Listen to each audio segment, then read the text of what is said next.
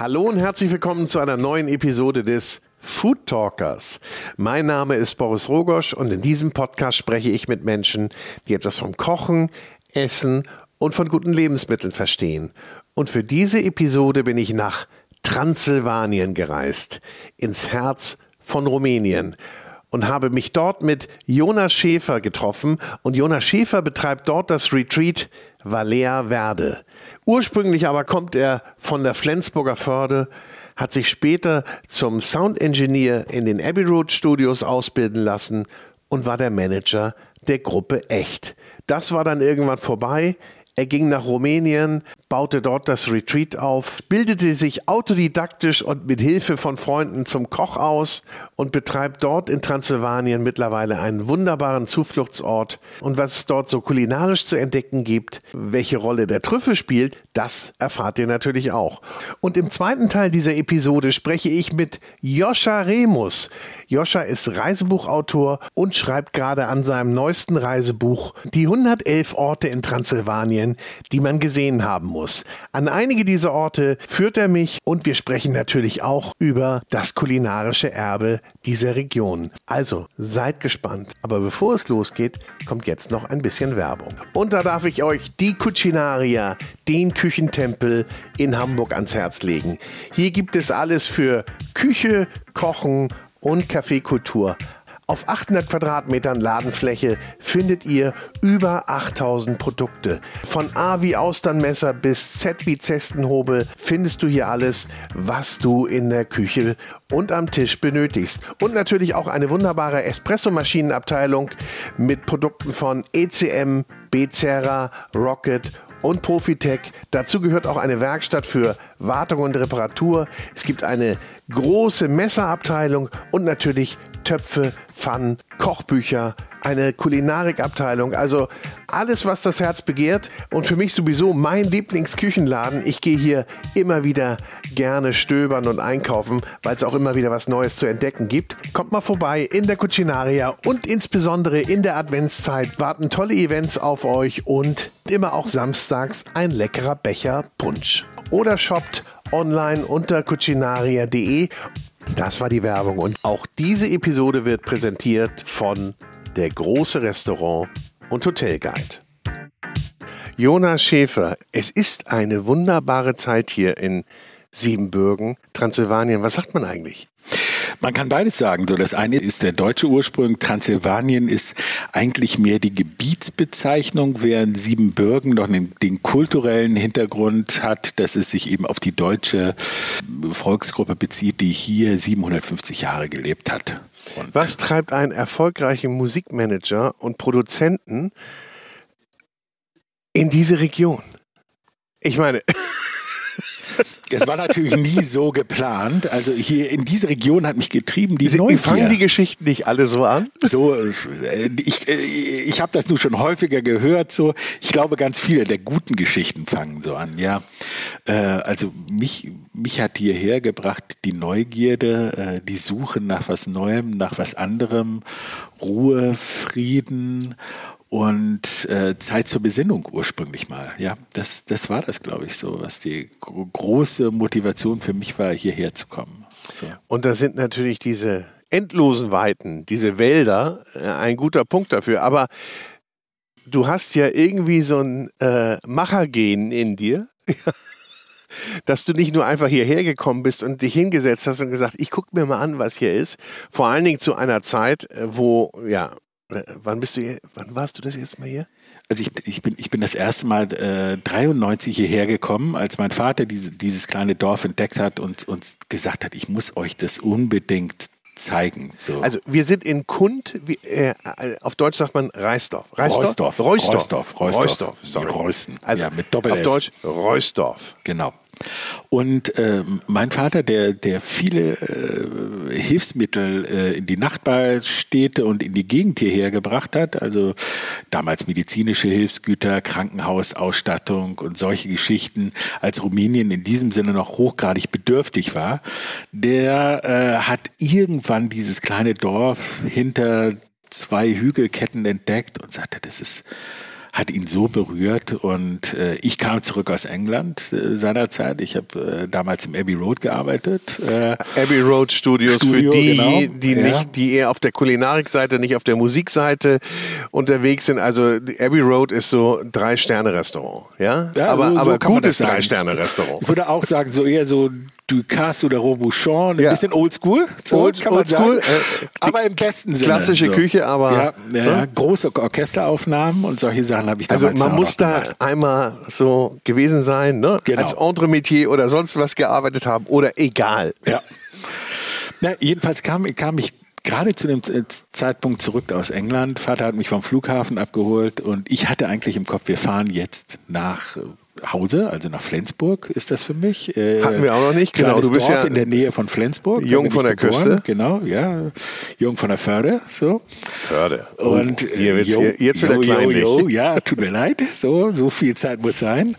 Und dann ähm, sagt er, nein, nein, wir, ich muss dir unbedingt was zeigen. Und dann sind wir tatsächlich nach Rumänien gefahren und sind nach, nach zweieinhalb Tagen äh, Fahrt, damals dauerte das ja auch noch an jeder Grenze unendlich lange darüber zu kommen. Also wir hatten Hilfsmittel mit, Hilfstransporte gibt. Ja, ihr seid mit, mit dem LKW mit da, LKW oder gefahren, ja, genau, ja, okay. mit siebeneinhalb Tonner. Ah, ja.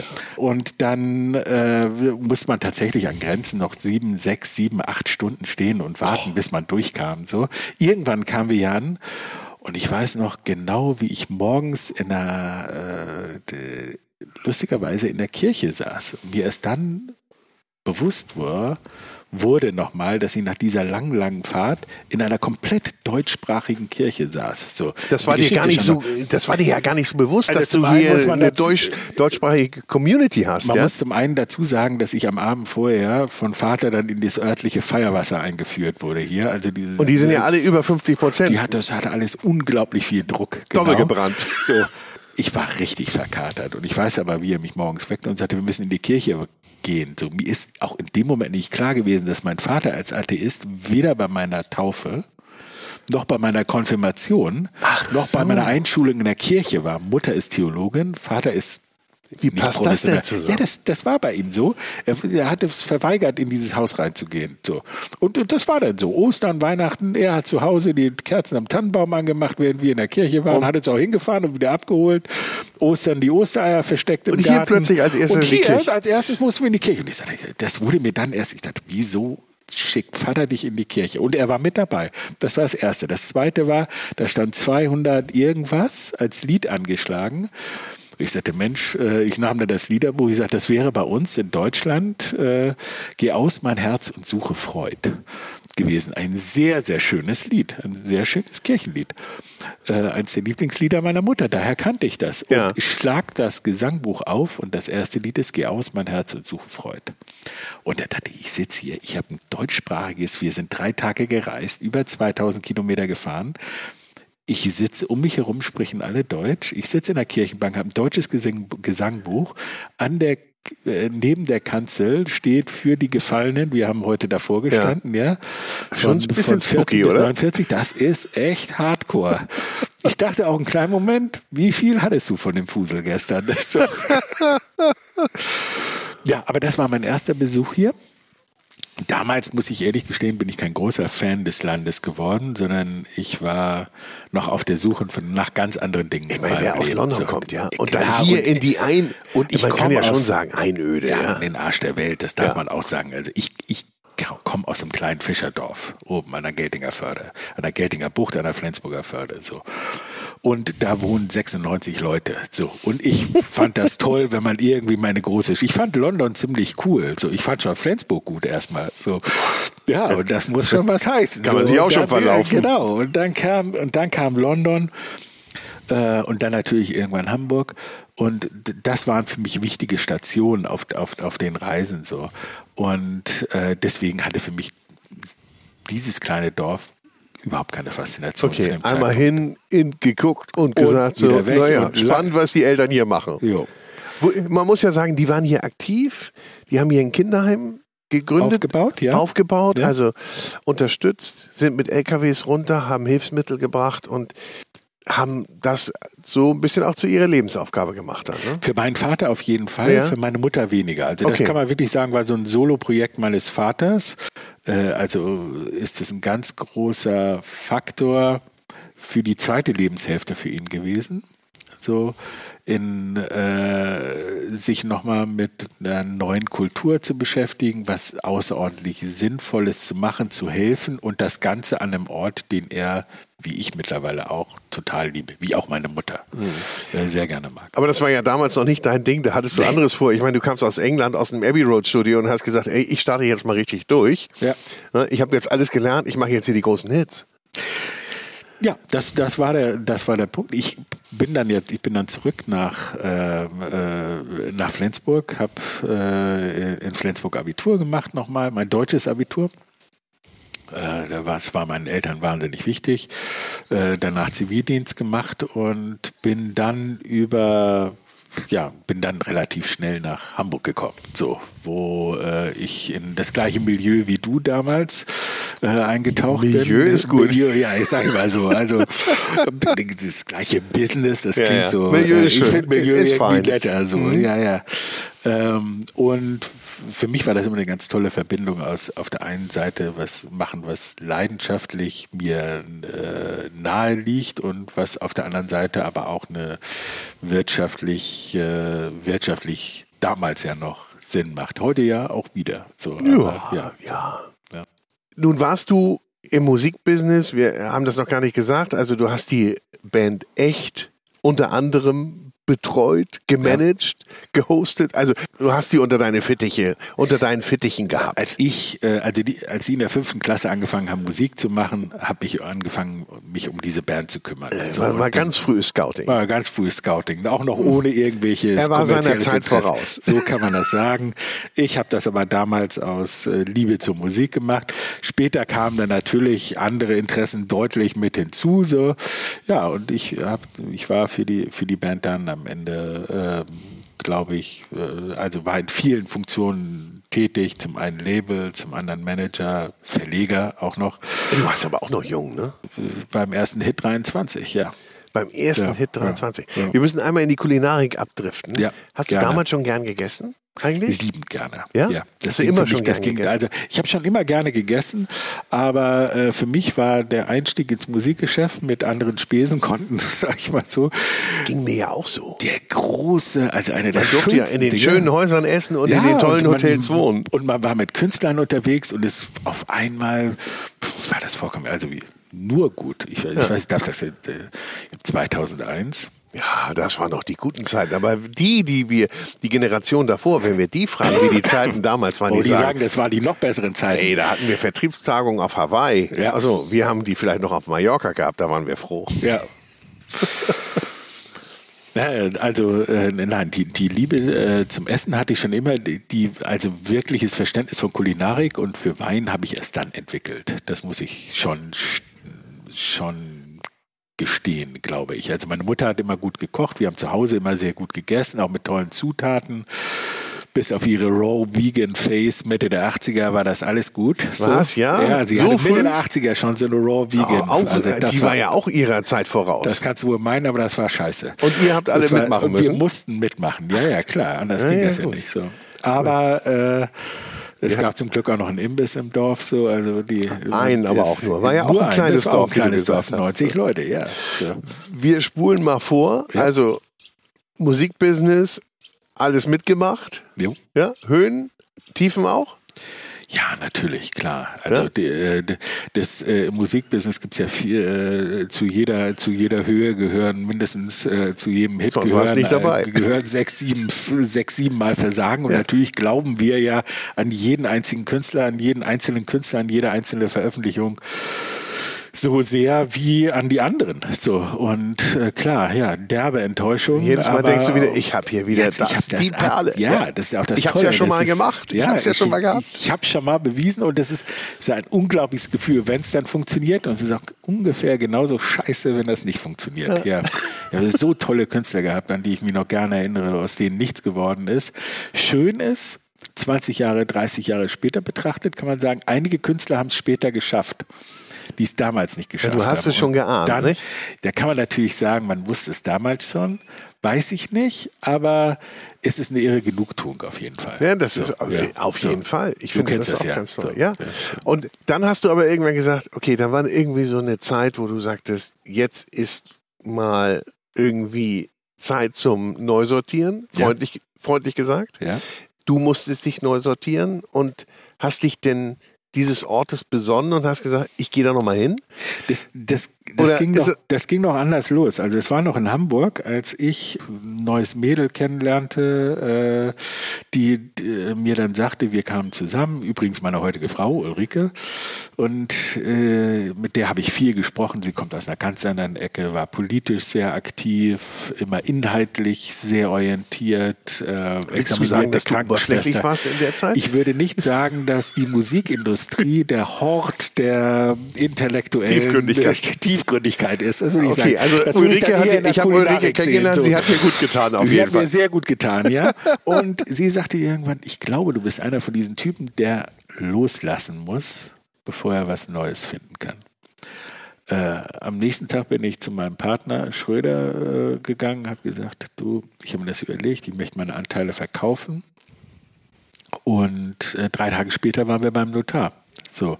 Und dann begann eine sehr schwierige Zeit für mich, denn ich wusste nicht, was ich machen möchte. Ich, ich wusste auch nicht, wo mein Herz mich hinführt. Und das war schwierig, weil ich mir vorher, mein ganzes Leben war vollkommen klar. Also äh, die, du musst die Musik lieben, du musst für das Produkt brennen und dann soll das bangig erfolgreich werden. Du warst so. ja auch immer on the run. Ja, da gab es ja keine Breaks. Und es, geht, es ging halt immer weiter. So Urlaub habe ich kaum gemacht. Und dann habe ich erstmal gesagt, jetzt mache ich mal ein Jahr Pause und jetzt gehe ich mal reisen. So. Und dann ja. bin ich als erstes nach Transsilvanien gereist. Klar. Hab meinen Vater besucht. Macht ja jeder so. Nee, das war, nur, das war wirklich, um meinen Vater zu besuchen. Ach so. Ich habe ihn hier be besucht und das hat mir so irrsinnig gut getan, weil es war so schön, es war so ruhig, es war so ganz anders. So, ich glaube, viele Leute haben das mit so Orten wie Phuket oder Indien oder sowas, wo die ganz weit wegreisen. Ich musste gar nicht so weit fahren. So, ich habe das, ich habe das in Dein Go- Europa. dein Goa. Mein, mein Goa war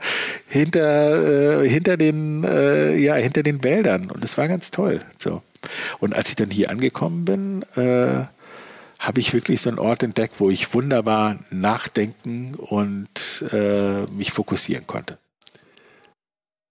Jetzt hören wir hier irgendwie, hier fährt irgendwie ein Truck durch. Machen die Werbung? Verkaufen ja, die ja, was? ja, das ist total lustig. Jetzt ist ja Erntezeit überall. Ja. Das heißt, alle Leute haben viel zu viel Klamotten im Garten. Und es gibt so Leute, die tun sich zusammen. Und die fahren jetzt hier, hast du gesehen, so ein Sprinter, der Ja. ist bis unter das Dach vollgeladen mit Zwiebeln, Kartoffeln, äh, Kohl und fährt durch die Gegend und hat ein Megafon dabei und brüllt rum, Varsa, Varsa heißt Es hängt Kohl. ja hier auch überall. Und, ja. ja. die roten Zwiebeln, Ja. die weißen Zwiebeln, Kohl steht vor der Tür und natürlich jede Menge Kürbis. Ja. Ja, okay. Also, ähm, ja, so, so, so, so bin ich dann äh, das erste Mal hierher gekommen. Äh, und wie gesagt, das hat mir sehr gut getan. Dann kam Ulrike im Urlaub, die wollte mal gucken, warum ich Ach, du warst so alleine hier. Also Ich war Ulrike war hier, nicht ja. dabei? Ulrike hatte gearbeitet, die war Ja. UKE tätig so. Und äh, ich, ich hatte hier alle Zeit der Erde. Bin das erste Mal hier runtergekommen, war zehn Tage hier. Dann das zweite Mal war 14 Tage da. Und dann habe ich so einen kleinen Export von Möbeln für Manufaktum aufgebaut. Wir haben eine kleine Tischlerei. Und da habe ich dann so eine Serie von Kindermöbeln entwickelt, die ich bei Manufaktum gelistet bekommen habe. Ja, und Ja. dann hat sich so langsam Tourismus entwickelt, dann haben die ersten Ferienhäuser entwickelt und dann kam relativ schnell auch der Schritt zum, zum Laden hier, ja. Aber wir müssen ja sagen, dieses Dorf ist relativ klein. Das kann ja? man so sagen. Das ist ein relativ kleines Ja. Dorf. Man muss sich jetzt hier nicht vorstellen, dass hier eine Pension neben der anderen steht. Nee, das kann man so Oder, nicht sagen. also man konnte damals froh sein, wenn man eine Unterkunft gefunden hat. Äh, so ging das ja los. Vieles war verlassen. Ja. Ja. also die Siebenbürgen Sachsen, ist das Ja, richtig? Siebenbürger Sachsen. Siebenbürger Sachsen. Viele waren auch dann abgehauen. Alle, Also das ganze Dorf ist verlassen Okay. worden. Es ist kein einziger, nein, heute, die Menschen, die heute hier wohnen, also von den Siebenbürger Sachsen, Ja. ist kein einziger mehr da. Äh, denen, Die sind 1990 abgehauen, weil die haben gesagt, zurück in die Heimat, weil äh, wir haben die jetzt waren die zwar Möglichkeit. 750 Jahre nicht in der Heimat, aber die sind. Ja, die sprachen haben immer noch die Deutsch, Sprachen und- natürlich immer noch Deutsch. Sind eine deutschstämmige Volksgruppe gewesen, äh, die zu Ceausescu-Zeiten auch in Prozentbeträgen rausgekauft wurden. Das ist Aber längst nicht relativ- alle? Aber natürlich, also das, das war nicht mal ein Prozent der Ach so. Siebenbürger Sachsen, die rausgekauft wurden. Ja. Und heute leben hier noch. Ich glaube, in der Großregion, die so 150 mal 250 Kilometer sind, sind es unter 10.000. Also die größte Ortschaft äh, mit Siebenbürger Sachsen, die ist um die Ecke, da wohnen noch 260. Okay. Mehr wohnen nicht auf Und einem hier im Haufen. Ort keiner mehr. Hier im Ort kein einziger. Aber hier sprechen viele Deutsch. das ist richtig. Wieder. Heute Und- also wieder heute oder wieder? noch? So. Oder, oder noch, weil sie Ja. eben mit den Siebenbürger Sachsen, Sachsen zusammengelebt haben. Genau, ja. Wie gesagt, es gab bis 96 in diesem Dorf nur eine Kirche, eine deutsche Kirche, einen deutschen Kindergarten und eine deutsche Schule. Also auch, auch der Rumäne. Du hast heute Ischti kennengelernt, den Ja. Käsemacher, spricht ja hervorragend Deutsch. Ja. Äh, der war natürlich in der deutschen Schule und im deutschen Kindergarten. Oder er ich hatte meine- gar keine andere der Kindergarten, wo er hin könnte. muss man wirklich sagen, der spricht ja fast akzentfrei. Wird er lange noch bei uns gearbeitet, aber er spricht wirklich Ja, fast ja. akzentfrei. Ja. Also bei uns gearbeitet, jetzt müssen wir jetzt mal lüften, hier das ganze Ja. Geheimnis nochmal. Ja. Also, du hast dann, oder ihr habt dann, also Ulrike und du, ihr habt dann gesagt, guter Platz ja, und vielleicht bleiben wir hier mal. genau. Aber So. wie kommt man denn darauf, dann eine, ein Retreat zu bauen? Gut, es war relativ klar, dass es mit der Musikindustrie hier wenig wird. So, du hast damals ja bei AOL gearbeitet, so in dem Ich war in der Zeitraum. Zeit, ja, ja, genau. So, wir hatten hier kein Internet, kein Mobilfunk und nur zwei Festnetzleitungen. Also auch mich damals in diesem Bereich, wo ja viele Leute aus unserem Geschäft so ein bisschen in die New Media Geschichte gegangen sind, wäre auch nichts geworden. Also lag für uns relativ nahe, etwas mit nachhaltigem ländlichen Tourismus zu machen. Ähm, auch basierend auf unseren Erfahrungen, die wir hatten, nämlich, dass uns das hier einfach wahnsinnig gut gefällt. So, dann haben wir gesagt, wir mögen das hier, dann wollen wir auch hier. Aber diese Vision zu haben, dass hier auch Leute herkommen, dass, Ja. das, dass Leute auch Interesse da haben, an den Arsch der Heide zu kommen. Ja. Das, Das, also, also das, das würde ich eher blauäugig, ehrlich gesagt. Aber dann würde ich auch sagen, als ich damals nach Hamburg gekommen bin und gesagt habe, äh, wir machen jetzt hier mal eine neue Plattenfirma, wir brauchen, glaube ich, nämlich ganz dringend, das, also die das von, von EMI, die Jungs von EMI, Universal und BMG, okay, die Warner-Jungs, Ja, die sind waren ja die waren ja ganz andere. So, also, äh, na, äh, die brauchen, man braucht, die Welt braucht dringend ein neues Label. Äh, Das äh, würde ich heute äh, auch nach, nach in der Retrospektive nicht unbedingt, wäre das nicht mehr so schlüssig für mich, wie das damals gewesen ist, sag ich mal so. ja gut, aber wenn du dir die Frage stellst, dann darfst du ja ganz viele Eben, Sachen genau. nicht machen. Ja? So. Und Aber nun, fang, wie, äh, erzähl mal, wie habt ihr hier angefangen? Also wir haben angefangen mit dem ersten Ferienhaus, das wir renoviert haben. Ähm, und äh, haben das ursprünglich für meine Schwiegereltern renoviert. Die wollten nämlich zu Besuch kommen. Und äh, wir haben gedacht, es ist gut, wenn die nicht unbedingt bei uns zu Hause wohnen. Äh, und ähm, ich mag meine Schwiegereltern sehr gerne, aber äh, es ist äh, doch für einen längeren Zeitraum sehr eng so in unserer damaligen Behausung gewesen. Und äh, als sie dann wieder abgereist sind, hatten wir das Haus fertig und haben dann gesagt, okay, wir stellen das einfach mal ins Internet. So. Und Das haben, lief hier zwischenzeitlich dran, das ja, Internet. noch so mit, mit, mit Modem. Ja, Modem, äh, 54K. ISDN, 54K Modems, beim, am guten Tag 54K. So. Äh, haben, wir, haben wir das ins, äh, haben wir das, dann, das, das Haus ins Internet gestellt und es hat sich mega gut vermietet. So, und wir waren nach einem, nach, wir, wir haben es im Februar eingestellt und waren noch im Februar sieben Monate ausgebucht. So, die gesamte Saison, die ganze Sommersaison. Und Ein Ferienhaus. ein Ferienhaus. Und dann, eine haben wir, dann haben wir aber schon parallel, als wir das den Leuten erzählt haben, hat, hat eine Frau im Dorf, die auch damals bei uns angestellt war als Deutschlehrerin, die hat gesagt, pass mal auf, weißt du, ich bin jetzt irgendwie so und so alt, ich weiß nicht, 27, 28, mein Sohn ist zwei, drei, ich habe mein ganzes Leben bei meinen Eltern gewohnt, ich habe jetzt ein Haus renoviert für mich und meinen Sohn, da wollten wir eigentlich einziehen. Ich sage, ja, weiß ich, dein Haus? Natürlich kenne ich dein Haus. Ich sage, was willst du mir erzählen? Du sagst, du meinst du, du kannst das nicht auch noch ins Internet reinstellen und mal gucken, wenn da einer kommt, dann bleibe ich den Sommer über noch bei meinen Eltern. Dann habe ich verdiene ich ein bisschen Geld. So ging das. So los. ging das los. Und dann kamen danach die nächsten Gäste und, und äh, die nächsten Menschen aus dem Dorf. Und im Jahr zwei hatten wir fünf Häuser. Ja. Eins gehörte uns, vier gehörten Leuten aus dem Dorf. Was für uns ein total toller Einstieg, wie man heute sagen würde, in die Community und in den Hospitality-Bereich war. In vielerlei Hinsicht. Denn auf der einen Seite, wir brachten der Community Geld. Ja. So, das war das eine. Ihr wart nicht der Fremdkörper wir, auch, ne? Ja. Und es geht ja heute viel bei Hospitality um Personal Hospitality, um Gastgeber sein und so weiter, die großen Themen, die es heute gibt, äh, wo alle Leute sich, sich darum bemühen, das als Environment zu schaffen. Ich weiß genau, ich war irgendwann im Dorfladen, Brot holen für uns. Und da kam eine alte Frau auf mich zu, die ich gar nicht kannte, und sagte, unsere Engländer haben gestern gegrillt. So, ich sage, wer sind denn deren Engländer? So, da fiel mir ein, okay, de, das ist die Mutter von dem Hausbesitzer, dessen Haus wir vermieten. So. Ah. Aber sie hat es begriffen, das sind ihre Engländer. Ah, okay. So, und die haben gestern gegrillt. Und äh, das bringt eigentlich ganz gut zum Ausdruck, wie sehr sich das Dorf mit den Gästen identifiziert hat und wie sehr die Menschen willkommen waren. So. Also es gab keine Abwehr, sondern man bindet die Gäste hier ein. Ja. Äh, muss ich auch sagen, merke ich auch, wenn ich hier über ja. die Straße gehe. Also mein, meine, meine Unterkunft ist ja hier vom Haupthaus, wo wir sitzen. Kann ja. man sagen, Haupthaus. Ne? Ja, kann man so sagen. Ähm, ist ja auch so 400, 500 Meter entfernt. Ja. Geht man einmal durchs Dorf. Man grüßt sich freundlich. Ja, und also dieses, dieses Involvement hat, äh, hat, hat irre viel geholfen. So.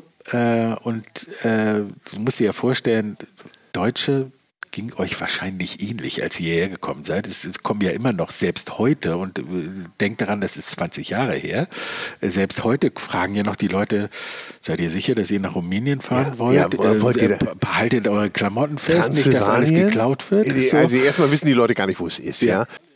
Aber wie, wo ich da hinfliege, ja, Hermannstadt, Sibui und pff, ja. Ist ja alles total spooky. Ja. Aber ich mutmaße mal, ich, irgendwann wollten die Leute auch essen. Irgendwann wollten sie auch. Das war wurde ganz schnell ein großes Thema. So. Naja, jedenfalls, wir sind, äh, äh, die, die Gäste wollten alle essen und wir haben dann auch mal zum Essen abends eingeladen. Und am Ende, wir hatten fünf Häuser, die blieben in der Regel eine Woche. Das heißt, wir haben fünf Abende, haben Ulrike und ich zu Hause Leute bekocht. Ach, so. ihr zu Hause, Wir bei euch zu Hause, Hause erstmal. So. Und dann äh, konntest du denn kochen? Nö. So, überhaupt nicht. So, ich habe dann mir Sachen angeeignet, aber ich habe in meinem Leben, ich bin immer essen gegangen und ich habe auch riesen Respekt vor der Zunft des Koches gehabt. Und dann bin ich, äh, äh, wurde der Wunsch immer mehr und irgendwann habe ich gesagt, so vor allen Dingen morgens, stell dir vor, du hast einen lustigen bunten Abend bei dir in der Bude fünfmal die Woche. So, und die Bude sieht morgens aus wie ein Trümmerhaufen. So. Wie gesagt, wir müssen ganz dringend irgendetwas ändern. Es muss sich dahingehend entwickeln, dass wir auch ein Restaurant haben oder zumindest ein Bistro oder irgendwie sowas. Und dann haben wir dieses, äh, diese kleine Liegenschaft hier, dieses Gehöft gefunden, äh, wo es eine Scheune gab, die für mich irgendwie sich total eignete als so ein Ort. So eben das letzte Haus im Dorf. Man muss aber auch Fantasie gehabt haben damals, oder? Ja, damals standen nur so ein paar Balken irgendwie. Ich habe so ein paar Bilder gesehen, da habe ich gesagt, oh, daran, sich daran zu trauen. Ja, das, das habe ich mit, mit Freude gemacht. So. Und da dachte ich, guck mal, das ist das letzte, das letzte Haus im Dorf, da können wir ordentlich Gas geben, auch abends mal feiern. So, da sagt keiner, was kannst du Musik aufreißen, wie du willst, da störst du nur die Bären und die Wölfe. So, also da hast, wirst du nie Stress kriegen. Und tatsächlich ist es ein super Kriterium für uns gewesen, dass wir heute eben einen Ort schaffen könnten mit unserem kleinen Restaurant. Wir haben zuerst dann ein Restaurant mit 24 Plätzen gebaut äh, einem schönen Feuer, äh, einem schönen Kamin mit einem großen Feuer. Und äh, dann begann sozusagen unsere kulinarische Reise hier in Kund. So. Und da musstest du dir ein bisschen was aneignen. Ja, das war, ich war wiederum blauäugig, würde ich sagen. Also mein, mein, mein äh, ich habe so einen Freund und Mentor, Franco Bianco aus, aus, aus Hamburg, sizilianischer Koch, ein ganz, ganz toller Typ, so, den ich für seine Liebe zum Produkt äh, wahnsinnig achte. Und äh, der, der zu mir kam äh, und ich hatte ihn in der Küchenplanung versucht mit einzubinden. Und ich sage, sag mal, Franco, was muss ich hier und so? Und er sagte, mhm. ja, Jonas, ich design dir die ganze Küche, aber du musst über das nachdenken, was viel wichtiger ist. Was kochst du? wer kocht was. Mhm. Und du musst mal wirklich für dich da ein Konzept machen. Ich und sag, siehst das du, Konzept dass du nicht alles alleine machst. Sag so, ich sage, mein Konzept ist klar. Ich habe äh, zwei, zwei Damen, lasse ich ausbilden zur Köchin. Mhm. Äh, die hatte ich schon eineinhalb Jahre in der Ausbildung. So. Und ich habe auch Kellnerin. Äh, so, Weinkarte kriegen wir wohl hin, irgendwie. So ein bisschen was Schönes zaubern wir zusammen. Und Essen nicht aufgeregt, ordentliches, einfaches, aber leckeres, gutes Bistro-Essen, so Brasserie-Essen. Ja, aber was macht man denn da? Steak. Ja, ich hatte das alles im Kopf so. Immer nur drei Gänge. Ja. Und jeden, Gang ein wechselndes, jeden Tag ein wechselndes Dreigang-Menü wollte ich anbieten. Und also Suppe, Hauptgang, Dessert, vielleicht mal einen Salat noch mit reinschmuggeln, irgendwie so. Aber das war mein, mein Gedanke. Und das und einen schönen Schweinebraten, ein ordentliches Steak irgendwie. Und dann ging das los, dass alles, was wir anfassten, wurde schrecklich. Aber so richtig furchtbar.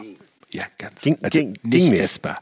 Und ich dachte irgendwann an Sabotage. Muss Woran lag denn? An ich dachte an Sabotage. Ach weil so. ich habe ja auch bei den Mädels schon zu Hause gegessen. Bei den den, den Köchinnen, die ich angestellt habe, ja. bei denen war ich zu Hause schon zum Essen gewesen. Nicht einmal, sicherlich 20 Mal und habe immer toll gegessen. Irgendwann habe ich gesagt, lass uns traditionell machen erstmal. Machen wir erstmal am Anfang nur traditionell. So, auch das war furchtbar, bis mir dann klar war, wir haben aufgrund von Regularien alle Sachen in, bei autorisierten Fachhändlern gekauft, alle Ware. Und das konnte kein Mensch mehr essen. Das war so schrecklich.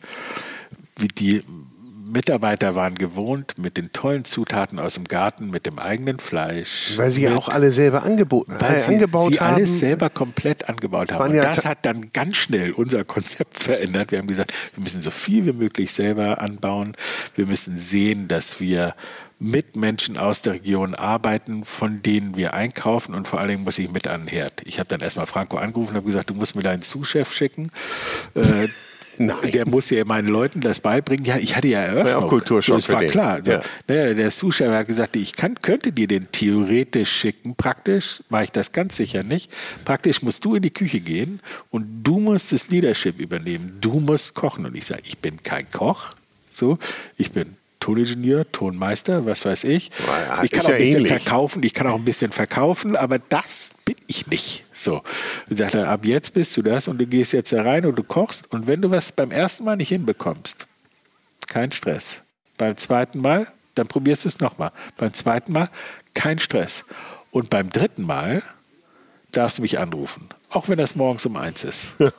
Herrlich. So. Und so kam das dann. So. Und tatsächlich habe ich eine unglaublich, ich als mein erster Schweinekrustenbraten, ganz, ich habe keinen Schweinekrustenbraten. Ich würde denken, dass ich sicherlich 20 Jahre lang keinen Schweinekrustenbraten gegessen habe. So. Ja. Äh, aber mein erster selbstgemachter Schweinekrustenbraten, als er so richtig geil knusprig war und richtig saftig drin und ich so eine Hammersoße aus diesem Bratensaft gezogen habe, ich stand da, ich war stolz und es war aber in mir eine Leidenschaft ja, geboren. Hallo, Applaus ja, bitte. Ja, ich, ich, war, ich war begeistert. So, und in mir, äh, das war der Beginn einer vollkommen neuen Entwicklung in meinem Leben, in dem ich nämlich dann mich für Kochen äh, ich sage aber wahnsinnig Toningenieur ja. und Kochen. Koch ist nicht so weit weg. Ne? Ist doch so. Du bist ja präsent. Du, du ja, man weiß, dass du der Gastgeber bist hier. Und ist das äh, auch sowas für dich, was du dir so vorgestellt hast, dass du immer oder bist du gar nicht mehr präsent? Also ich äh, doch, ich bin jeden Tag präsent. Ja. Eine, eine der Sachen, die ich äh, schon ein bisschen bereue, ist die Art und Weise, wie äh, wie man doch als Gastgeber in der Pflicht genommen ist. Also ich, wir können zum Beispiel, Ulrike und ich haben uns dieses Jahr das erste Mal seit 15 Jahren äh, erlaubt, im August fünf Tage wegzufahren. Spinnt ihr? So, ja, wir haben das in der Hochsaison. Hat aber keiner gemerkt. Ja, doch, doch, das haben Leute gemerkt. Es gab auch Mecker. Es gab Oh, tatsächlich ja? auch ein paar Gäste, die haben ein, zwei scheiß Kritiken bekommen.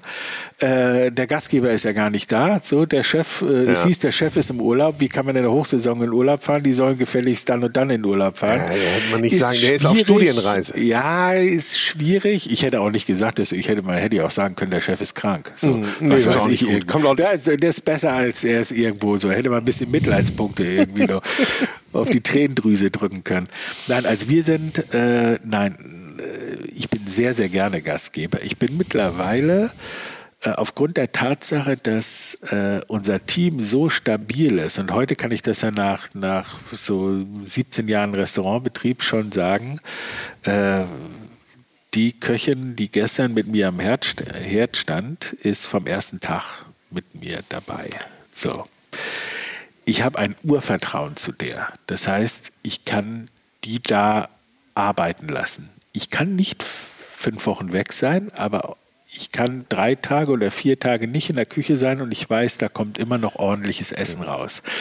Das Gleiche kann ich leider nicht fürs Front of the House sagen, für den Gastraum. Da ist es total wichtig, jeden Tag und immer wieder präsent zu sein. Naja, So. ich meine, du hast, du hast ja auch anspruchsvolle Gäste. Ja? Die kommen Ja, aus der, natürlich, die klar. kommen aus dem Ausland oder die, die kommen aus der Hauptstadt. Ich Ja. meine, äh, ich habe erfahren, dass auch, äh, wollte gerade sagen, Prince Charles, King Charles und, und seine Entourage hier auch in der Nähe gerne äh, isst und ihre Zeit verbringt. Also kann auch mal sein, dass da von denen jemand hier aufschlägt bei dir. Ne? Äh, Durchaus war schon da. Wir haben auch das Vergnügen gehabt, für den König äh, damals noch für den äh, äh, für ihn als Prinzen zu, äh, zu, zu kochen. Mehrfach. Wir haben sein Gästehaus, also das Restaurant und sein Gästehaus drei Jahre lang betrieben. Auch noch? So, ja, ja, ja, ja, klar. Weil es zu langweilig das war einzige, sonst, Das war ne? das einzige Spin-off-Thema, das wir gemacht haben. Das war allerdings nachher auch wirklich zu fordernd, weil das sind schon, du hast es jetzt gesehen, die sind 90 Minuten Fahrt da in seine Ecke. Ihr wart bei ihm um die Ecke Ja. vor ein paar Tagen. Und man weiß auch nicht, wann die kommen. Ne? Die wird auch kurzfristig mal angesagt, oder nicht? Nicht, nicht er Äh, selber, aber er selber irgendjemand nicht, aus aber seinem VIPs Clan. werden schon Ja. häufig sehr kurzfristig Ja. angesagt. Und äh, das war halt eine der Sachen, die bei uns verpflichtend war. Wenn die richtigen VIPs kommen, dann sollen wir dann schon auch man vor persönlich vor Ort, sein. Ja. So. Wobei das auch geil war für mich. Ich meine, Jules Holland, sagte der Ja, was? natürlich, so. Jules Holland. Ich hatte einen Abend Warner Jules Holland. Künstler. Ja, einen Abend Ja. Jules Holland mit am Tisch. So. Ja. Das war halt Ich, mit ich seiner mein, Frau. Ist ja auch ulkig, wie sich das dann wieder einholt, nicht? Natürlich. Wie du dann plötzlich wieder in der Musik bist. Äh, Übrigens, ich habe im Abbey Road Studio gelernt. Aha, okay, und was machst du hier jetzt? Ja, ich meine, das sind ja Stories, Wir haben oder? uns über Weine unterhalten. Wir haben uns eine Stunde über Weine unterhalten, bis er dann. Und, Es ist doch sowieso verrückt, nicht? äh, Also ich finde doch, dass, dass diese, diese, diese Verbindung und wen man trifft und dass du uns jetzt den Joscha Remus an die Ja. Hand gegeben hast und gesagt hast, fahrt mit dem mal rum und guckt euch hier ein bisschen das Land an. Ich, ich vertraue dem und der kennt sich hier aus. Ich meine, den, den hat ja auch irgendjemand geschickt. Ja, genauso wie dir diese Leute dann irgendwie hier um die Ecke kommen und du sagst irgendwie, hätte ich ja nicht damit gerechnet, dass du hier bei mir auftauchst, oder? Vollkommen. Da gab doch bestimmt einige Überraschungen schon in den letzten Jahren. viele, viele Überraschungen von Menschen, sowohl aus alten Lebensausschnitten wie Ab- Abschnitten, wie aber auch Menschen, die man getroffen hat, mit denen man sich wirklich befreundet hat, die aus ganz anderen Bereichen kamen und die unser Leben wirklich wertvoller gemacht haben. Und das ist was, was ich wahnsinnig schätze daran, dass man diesen dichten Kontakt zu einer sehr diversen Gästeschar hat, die inspirierend ist, sage ich mal wirklich so. Also äh, Wir haben uns im, im März getroffen, Jo, im Dänemark im beim Fliegenfisch. Dänemark. Beim Ja, ihr habt Fliegenfischen. nichts gefangen. So schlimm war es nicht. Und dann haben wir gesagt, aber den besuchen wir mal. Ja. Aber ich will noch mal zur Kulinarik kommen. Ja, sehr gerne. Was sind denn so für dich diese fünf, sechs wichtigsten Produkte, die dieses Land oder können auch mehr sein, die dieses Land hervorbringt, mit denen hier in, bei euch in der Küche gekocht wird? Was sind so die wichtigsten Zutaten? Also ich würde auf jeden Fall anfangen äh, zu, zu sagen, die Tomate. Die Tomate ist für mich der absolute Star of the Show. So. Äh, und die haben wir im Prinzip, das kann man sich hier gar nicht, aus dem Garten ab Anfang Mai bis, bis Mitte Oktober. Ab Anfang Mai schon? Ab Anfang Mai. Ja, schon- im Süden, des Landes, im hier, Süden ne? des Landes ist es viel wärmer und da werden die schon in den, an den Häuserwänden, werden die da gezüchtet. Äh, gedeihen die schon viel früher. Und das dann wirklich so, da lassen wir die auch von unten mal hochschippen. So, das ist der Hammer. Das ist un unglaublich. Also, dann lasst so. ihr schon mal 100 Kilometer, 150 100 Kilometer, Kilometer. Kommen die mal über die Berge. Ui, ui, ui, jo, jo, jo. Wir sind aber nicht, wir reden nicht über Holland oder irgendwie sowas. Ne? Nein, also das, also auf jeden Fall Tomaten, Auberginen. Ich bin großer Fan von Auberginen ja. in vielerlei Zubereitung. Zucchini, Kürbisse, äh, Zwiebeln. Äh, Zwiebeln habe ich mich dieses Jahr so ein bisschen mehr entdeckt. Also äh, mehr damit zu machen als einfach die roten die Zwiebeln sind die auch süßer ja, als ja, bei uns, finde ich. Was ich, also ich habe so ein neues Gericht im Moment, wo ich die, äh, wo ich die rote Zwiebel einfach in die Kohlen lege und verbrenne. In den Kohl? Zehn Minuten lang. Also du nimmst in den Kohlen, in den glühende Kohlen. Die rote Zwiebel. Ach, in, den in die Kohlen. In die ich dachte, Kohlen. du verbrennst Kohl. Nein, nee, nee, nee. In die Kohlen liege. Ach so. Äh, und dazu mache ich mir aus dem Joghurt von Ishti, mache ich mir so eine Art Lappner am Abend vorher. Ishti ist hier der lokale, der lokale Käsemann, den Käse haben wir heute auch kennengelernt. Käse und Milchmann, genau Käse so. und Milchmann. Und äh, aus seinem Joghurt mache ich mir so ein bisschen Latte, das ist die Basis. Dann, dann, äh, dann äh, char ich diese, die roten Zwiebeln pell nachher die, äh, die, die, die, die äußere Rinde ab, das Verbrannte, und schneide das so wie eine, äh, also dreimal auf, dass das praktisch wie eine Blume sich so öffnet. Es sieht irrsinnig schön aus. Und diese rote Zwiebel, die dann noch ein bisschen die weißen Marmorierung innen drin hat, die, die ist zuckersüß geworden mit dem Joghurt zusammen, ein bisschen Walnüssen und ich kriege schon wieder Appetit. Ja, und das je nach Saison mit ein paar frischen Früchten. Walnüsse haben wir hier, hier auch ganz viel. Ja? Du hast gesehen, die, die, Wälder, die Bäume stehen, die Bäume an den Wegesranden sind, ganz sind viele überwiegend. Obstplantagen. Ja, ja. Aber das ist ja, ich meine, dieses Land hat ja nur echte Wellen durchgemacht. Nicht? Ja. Also man hat selber angebaut, man war im Kommunismus, man war dann wieder auf sich selber angewiesen und, und, und. Was ist denn jetzt die Essenz daraus eigentlich? Also du sagst, viele Leute kaufen natürlich mittlerweile im Supermarkt. Ja. Gibt es denn dann diejenigen, die noch selber ziehen und die anderen, die sagen, ich kaufe nur fertig? Ähm, nein, eigentlich gar nicht. Also es ist so, dass die, äh, also es gibt natürlich die Dorfbevölkerung, die überwiegend selber zieht. Dann ist es so weit, dass die Stadtbevölkerung ein kulinarisches Bewusstsein aufgrund der sich entwickelnden kulinarischen ja, Szene wieder, ja. bekommen hat, wiedererlangt hat, auch durch viel Reisen nach Italien und so weiter und jetzt wieder ihre eigenen Produkte entdeckt. Das geht so im Trend Zeitraffer dann ja, hier, ne? So was wir so lange erleben mussten, geht hier im Zeitraffer. Okay. Ja. Und, äh, aber es gibt auch einen Gegentrend und das ist, äh, dass ich zwei Mitarbeiterinnen im Housekeeping habe, die habe ich bei Lidl getroffen und da haben die fertige Tomatensauce gekauft von Barilla. Ja. Die Schweinegeld kostet. Ja. Und ich sage, sag mal, seid ihr verrückt? so, Mädels, Hier liegen noch die Tomaten rum. Ihr habt den ganzen Garten voll Tomaten. Ich habe äh, übrigens so. gesehen, bei euch im Garten sind noch nicht alle Tomaten abgeerntet, die kleinen. Ja? Ne? Ich ja. gehe da gleich mal rein. Ja. ja. das?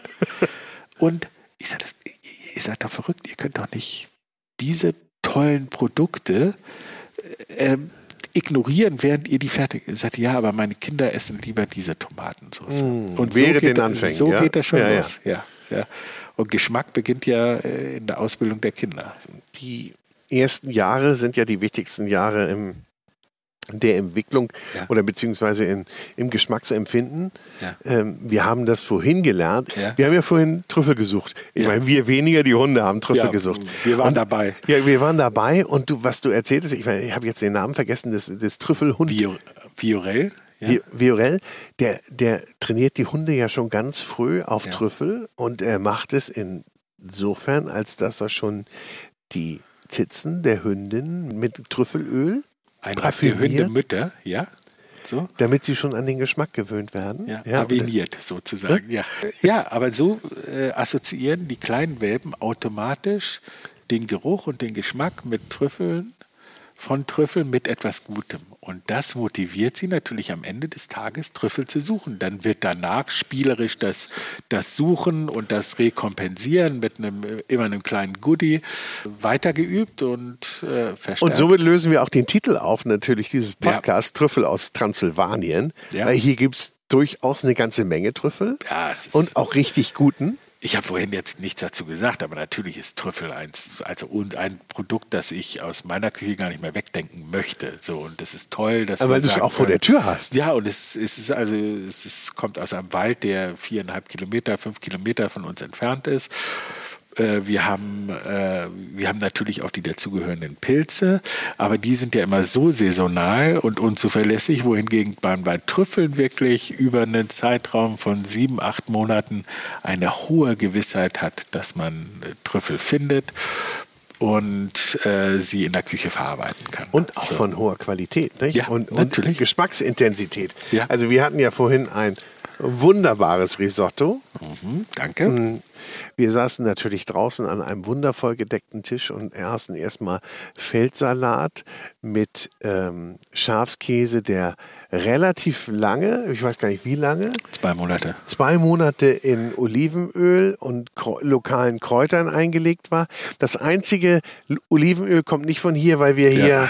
leider ganz, ganz harte Winter haben. Minus 25 Grad, ja, minus 25 bis zu minus 30 bis 35. Ja, da hält die Olive nicht aus. Das hält sie nicht das, durch. Das funktioniert nicht. Leider nicht. Aber ganz, ganz köstlicher Käse. Und hier sind auch richtig viele Schafe unterwegs, wie ich gelernt habe oder gesehen habe. Ganz, ganz viele Schafhirten.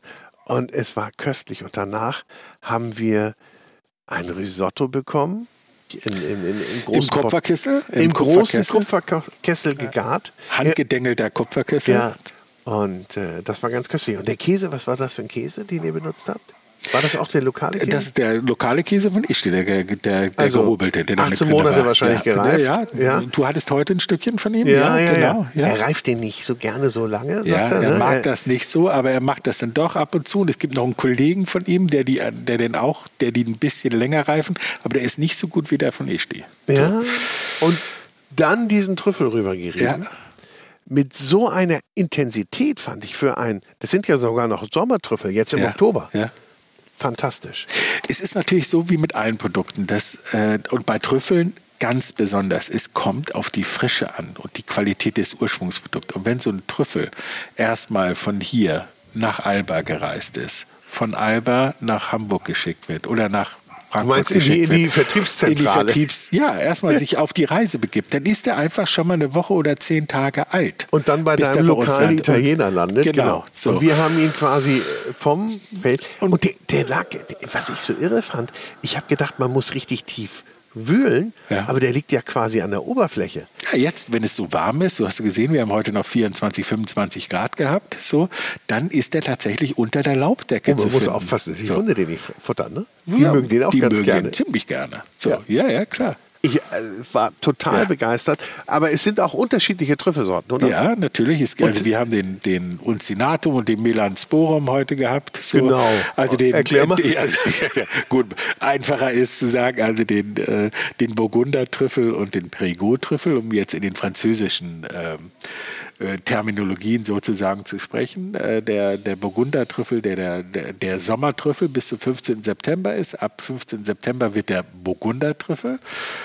Äh, das ist der leichtere Trüffel, auch der etwas äh, nicht ganz so teure. Äh, der Melansporum, also der Perigot-Trüffel, der hat schon deutlich mehr Bums und diese ja. die, die, äh, die tiefere, schwarzere Maserung. Äh, am Ende November wird der richtig, richtig dunkel. So. Ja, wir haben ja gleich äh, Übrigens, hier, hier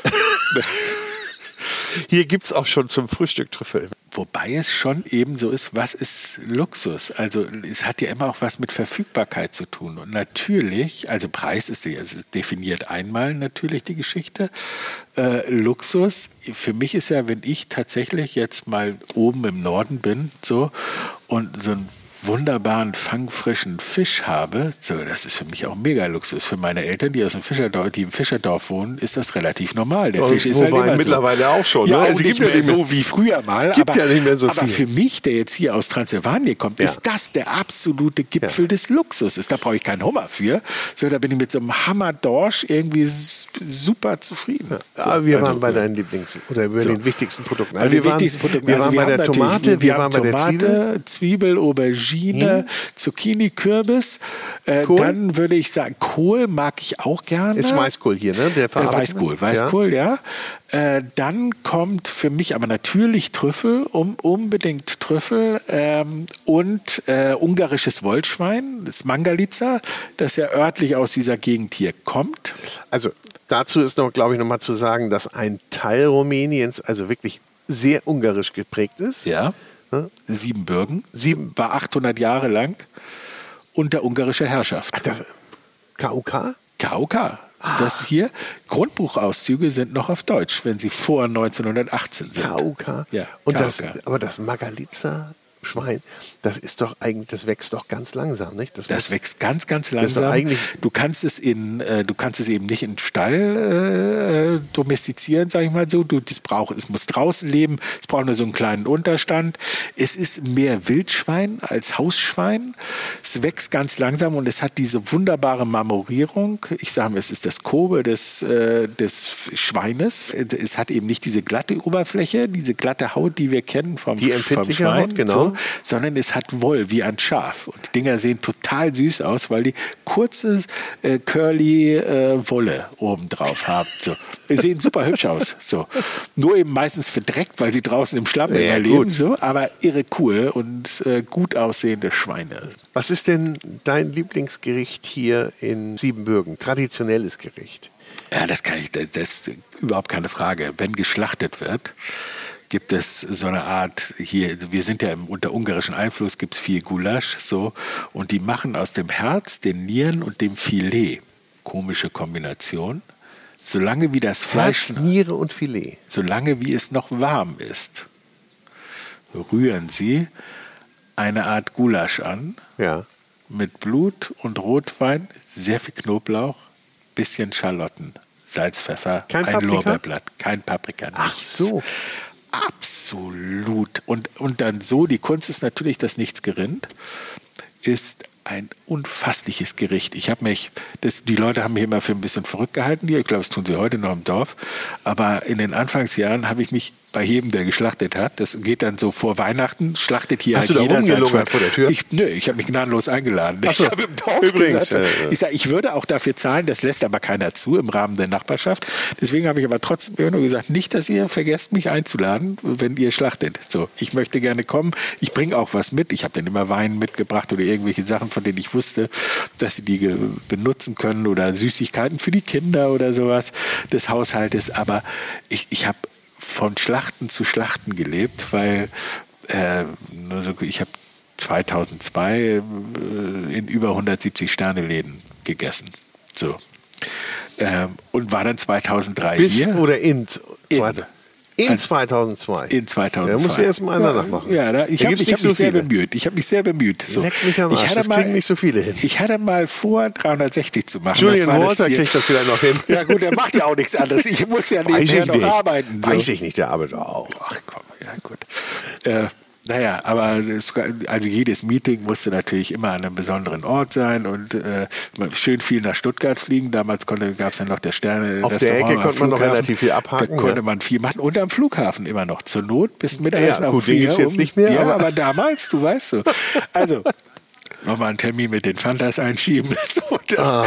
ja, So einer warst du. ja, und dann war aber für mich natürlich dann das, der kalte Entzug aufs Land zu gehen, der, der war heftig.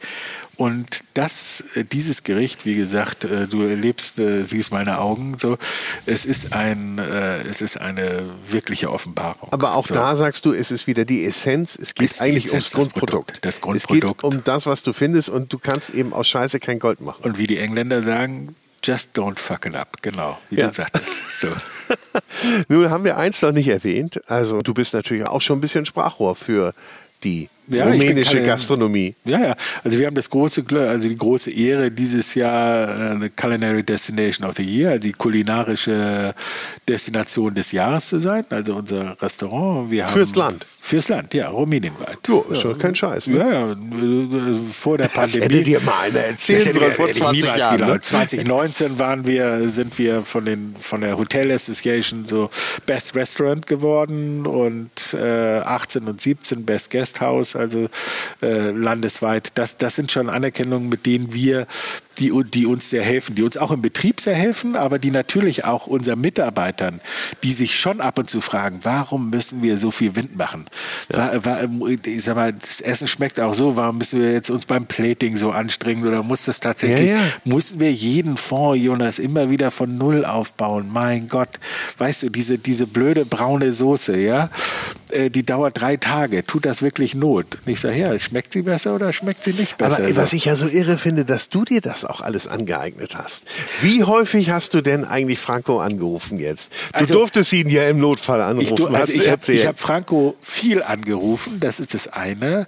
Aber ich habe auch die große Freude gehabt, bei ihm, äh, ich glaube insgesamt also zwei, drei Monate im Laden mitzukochen. Siehste, So. jetzt Und wollte ich, das also so wollte ein ich bisschen geschummelt habe ich schon. Das habe ich dann auch noch mal äh, in Frankreich und in England gemacht. Also ich würde sagen, ich habe ich hab leider keine formelle Ausbildung, was ich sehr bedauere. Aber ich, braucht ich, man die? Ja, ich, ich glaube schon. Also Ja? ich bin, also ich als Aber, der, äh, der sie nicht habe und trotzdem viel Anerkennung habe, sage ich aber, ich glaube, es ist auch ganz wichtig, äh, dass man erstmal ein Verständnis vorher schon mal entwickelt hat zu dem Thema Geschmack. Hm. Wissen, wie es schmecken soll. Eine klare Vorgabe zu haben. Und ich sage auch immer, äh, wir, wir mussten nach so einem Slogan suchen. Weißt du, wir haben jetzt so eine Branding-Agentur gehabt. Das ist ja heute, muss man sowas machen. Und ich dachte, mein Gott, was ein Tüdelüt. So. Und am Ende sind wir bei dem Slogan Passion for Taste, Leidenschaft für Geschmack angekommen. So. Und für mich ist es das, wir haben uns ja wirklich zu so einer äh, zu einem Restaurant entwickelt, wo die Leute, wir sind in der Mitte des Nirgendwos, wie du gesehen hast, so, also hier um uns herum ist nichts. Die Leute, die hierher kommen, kommen mit einem klaren Plan hierher, die kommen hierher, um zu essen. So. Und auch um eine, ein, um eine entspannte, etwas andere Erfahrung zu haben. So. Ohne viel Shishi, aber schon gehoben. Und wir sehen es auch immer, ich finde immer, unser Weinkonsum ist ein ganz gutes Beispiel dafür. Also entweder verkaufen wir Hauswein oder wir verkaufen absolute Granaten. So. Und überwiegend verkaufen wir aber Granaten, Gott sei Dank. Und, so. und wie viel sind davon lokaler Produktion? Ja, ich, wir, wir haben zwar eine internationale Karte, äh, auch also internationale Weine, aber 85 Prozent der Verkäufe sind rumänisch. Naja, und du hast das nächste Weingut hier 15 Minuten entfernt, ja? Eben, genau, Wo du uns hingeschickt Wein, hast. Wir auch. sind eine Weinregion, Ja. so eine tolle Weinregion, die sehr äh, die die Leute sehr wertschätzen, äh, die auch irre im Kommen ist. So. Also man sagt schon, das ist hier die beste Weißweinregion des Landes. Ich würde das auch unterstützen. Ja, Nicht nur aus ja. Lokalpatriotismus, sondern weil ich glaube, dass es tatsächlich so ist, dass die Weißweine aus unserer Gegend hier die besten sind. Und es ist natürlich toll, wenn wir ein Weingut haben, der, wo der Weinmacher 2016 be bester Weinmacher Europas war. So, das ist einfach schon cool, ein Italiener. So. Aber es ist ja schon so, dass ihr hier ein bisschen was bewirkt habt in der Region. Vielen Dank. In den letzten Jahren. Ja. Und ich habe vorhin so irgendwie gedacht, ich weiß gar nicht, na, du wirst mir da widersprechen, aber ich weiß gar nicht, ob das so gut ist, wenn das hier so richtig voll wird. Wenn so richtig viele Touristen kommen. Das funktioniert ja auch doch gar nicht, ne? Es, es, es, es, es gibt ja einen absoluten Cap bei uns. Also es wird nicht, ich glaube nicht, dass wir jemals ein Ort sein werden, der überlaufen wird. äh, es ist ein Ort, bei dem es um Entschleunigung geht, bei dem es darum geht, dass man äh, äh, einen Gang zurückschaltet, Natur genießt, Essen genießt äh, und sich hoffentlich mit allen seinen Sinnen, jung und alt, ähm, inspirieren lässt. So. Und das hoffe ich, äh, können wir auch weiterhin machen, aber ich glaube nicht, dass es das, das wird nie Club Robinson sein oder so. Also so richtiger Massentourismus. Club das Robinson. sehe ich nicht. Ja. Muss ich gerade dran denken. Ja. Ich. Nein, aber ich, ich muss mich wiederholen oder ich darf mich wiederholen. Ihr habt hier wirklich einen ganz tollen Ort geschaffen und ich glaube, es ist auch etwas, wo, so wie ich auch gedacht habe, vorhin so, ich muss mal mein Handy auch weglegen. Ja. Ich muss auch mal dieses Ganze hier genießen, auch die Ruhe genießen, die Landschaft genießen. Genauso wie man hier auch wunderbar nacht den, nachts den Sternenhimmel genießen kann. Und äh, es ist etwas ganz Besonderes. So, jetzt wird hier deine Kochjacke gebracht. Ist, Ja, ich, ist das ich, wohl ein ich, Zeichen? Ich glaube, das soll ein Zeichen sein, die Männer haben Hunger. So, und die Ja, das Damen. kann- das kann so. gut sein. Ja, es Jonas. zeitlich auch hinkommen. So. Kurze Frage noch. Was ich gerne wissen möchte, das Restaurant äh, außer eurem wunderschönen Platz hier, das du empfehlen würdest in Rumänien, wo man mal essen gehen sollte? Ohne Frage, der Laden heißt Noah von Alex Petrician. Noah? Noah, ja. Äh, ein ganz, ganz fantastischer Koch. Äh, hat auf der ganzen Welt gekocht. Junger, wilder Rumäne. Äh, sehr, sehr produktorientiert.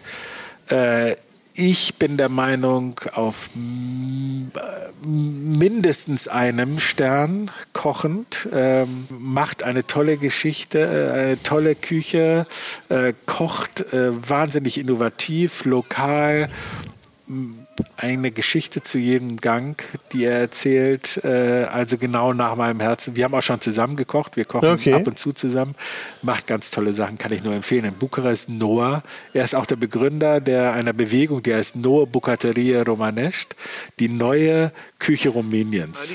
Welches Restaurant möchtest du unbedingt nochmal besuchen? International, wenn du dich Ach, hier da gibt es wirklich Free viele, Ticket, muss ich. Free, Ticket. Ich glaube, also Kannst auch ehrlich drei gesagt, sagen. also, also da- dann will ich anfangen. Auf jeden Fall French Laundry. So, Ja. das äh, äh, Thomas Kellers Geschichte mit, mit dem Garten, mit allem, was dazugehört. Ja, dann ja. Barber, New York. Und ich würde wahnsinnig gerne nach Peru und ins Zentral dann. So, das, das Ja, wären, glaube ja. ich, so die, Das alles ein die bisschen drei, weiter weg. Die drei Orte, die so ein bisschen weiter weg sind. Ansonsten. Äh, Und was muss man den Kollegen sagen, was du gar nicht isst, was du, was bei dir nicht über den Gaumen, über die Zunge geht? Gibt's ehrlich gesagt Gibt's mehr. nicht? Nee, nee. Ich habe das, ich hab das Alles überkommen, einmal- als ich das erste Mal zum Arbeiten in Japan war Ja. und das erste Mal so Quallen-Carpaccio hatte. Ja. Das, also da, das, das, das war richtig Arbeit, das zu essen. Aber du isst alles und Ich wenn es nur alles einmal gegessen, ist. Ja, ja. Jonas Schäfer, Rock'n'Roll. Und schaut mal vorbei im Valerwerde in Kund ja, in Transsilvanien. in Transsilvanien. Ganz einfach herzukommen. Ihr fliegt am besten nach äh, Hermannstadt. Nach Hermannstadt oder nach Klausenburg. Oder nach Klausenburg. Oder nach Tirgumurisch. Auch das, äh, der Flughafen um die Ecke hier. Das geht allerdings nur aus Köln oder aus München im Moment. Okay, naja, gut. aber auch da gibt's ja- Trotzdem. Also wir haben es auch geschafft. Ja? Und äh, sind freut. sehr glücklich, dass es geklappt hat. Jo. Vielen Dank. Wunderbar. Tschö. Dank dir. Tschüss. Das war die Geschichte von Jonas Schäfer. Und jetzt geht's weiter mit Joscha Remus, der für mich als kulinarischer Reiseleiter fungierte und an wunderbare Orte brachte. Und wenn man auf Reisen ist, dann muss man ja auch Glück haben. Dann freut man sich, wenn man einen echten Spezialisten, einen echten Fachmann trifft vor Ort, hier mitten in Siebenbürgen. Ich begrüße dich ganz herzlich, Joscha Remus. Ja, Mensch Boris, grüß dich. Ich bin äh, durchaus beglückt, dich hier zu treffen und mit dir eine kleine Runde drehen zu dürfen über Siebenbürgen, über Rumänien. Denn du bist Reisebuchautor mit einem starken kulinarischen Fokus. Das geht so weit, dass du auch mit einem deiner Werke den Deutschen Hörbuchpreis gewonnen hast. Und dann noch, das finde ich ja ganz spannend, du hast ja auch Wurzeln hier in Rumänien. Erzähl mal, wann warst du das erste Mal in Rumänien und hast du da den Geschmack der Heimat irgendwie im Mund gehabt? Also 1976, da war ich 18 Jahre alt und ich bin mit Interrail nach Rumänien gefahren. Man konnte damals wirklich hier hinfahren. Brauchte man da ein Visum? Nö. Du hast nur, äh, wurdest an der Grenze von den Zöllnern abgeklopft auf Pornografiker und irgendwelche Modezeitschriften, die sie abgreifen wollten für ihre Frauen zu Hause. Und Sport-Karate-Zeitschrift hat einer gefragt, ob ich die dabei hätte. Karate? Nein. Und wieso hat es dich damals schon nach, nach Rumänien gezogen? Ich meine, das war jetzt nicht die übliche Interrail-Strecke. Also, das war so, dass natürlich meine Wurzeln väterlicherseits, ähm, Opa, Vater sind in der Bukowina im Buchenland geboren. Also Buchenland ist Im Norden. Norden, ja, ah, okay. teilweise heute Ukraine, teilweise Rumänien, war damals Österreich-Ungarn. Der Opa hat noch im Städtel Honig und Gedichte in Kaffeehäusern verkauft, die KUK-mäßig. Honig und Gedichte Honig und Gedichte. in Kaffeehäusern. Das ist auch ein Job. Hat aber auch hier gehandelt in Transsilvanien, denn du hast eben so schön Siebenbürgen gesagt. Der Name, der beliebt ist und hier verwendet wird, ist Transsilvanien durch die Wälder. Transsilvanien. Heißt nicht mehr als durch die Wälder einfach nur. Genau, ne? durch ja. den Wald. Mit Transsilvanien äh, verbindet man ja zuerst mal, wenn man das hört, ah, sagen alle, denen ich das erzählt habe, dass ich hierher reise, Dracula. Ja. ja, es gab eine historische Figur, Vlad Zepes, ja, Dracula. Drak bezieht sich da auf den Drachen, den er im Wappen führte. Der wurde in einer Knabenlese in, nach äh, Konstantinopel entführt als kleiner Junge und hat sich dann als Walachenfürst später fürster, f- fürchterlich, fürsterlich gerecht äh, als Fehler. Ne? Als Fehler. Also die Menschen wurden auf Pfähle gesetzt. Und du sagst, Da kann man den kulinarischen Punkt gleich bringen, weil lassen- ro rote Betesuppe und zu ihren Füßen gegessen. Ne? Ja? Während sie starben, ja. Oh, ja, ja. ja. So geht die Sage, aber Ja, aber, die im äh, Restaurant. Hier. Und diese Sage hat natürlich dann dafür gesorgt, dass der spätere Schriftsteller dann gesagt hat, ähm, wer so blutrünstig agiert und Menschen fehlt, der macht auch noch ganz andere Sachen. Ja, aber du musst wissen, das ist eine Stereotype. Die Transsilvanier selber lieben das gar nicht so. Die Amis kamen mal hier rüber und haben einen Brand machen wollen, Dracula. Er hat sich einen Weinmarke schützen lassen, die war zu Halloween immer sofort ausverkauft. Ja, hat dann einfach irgendwelche Flaschen, Etiketten wurden hier abgezogen, dann wurde Dracula drauf getrocknet, das war denen egal. Aber wo wir hier in der Nähe von Chessburg sind, von Ziegerschwar, da wollten die eine, ein Dracula-Land machen. Mit Seilbahn und so. Und die Rumänen haben das abgelehnt.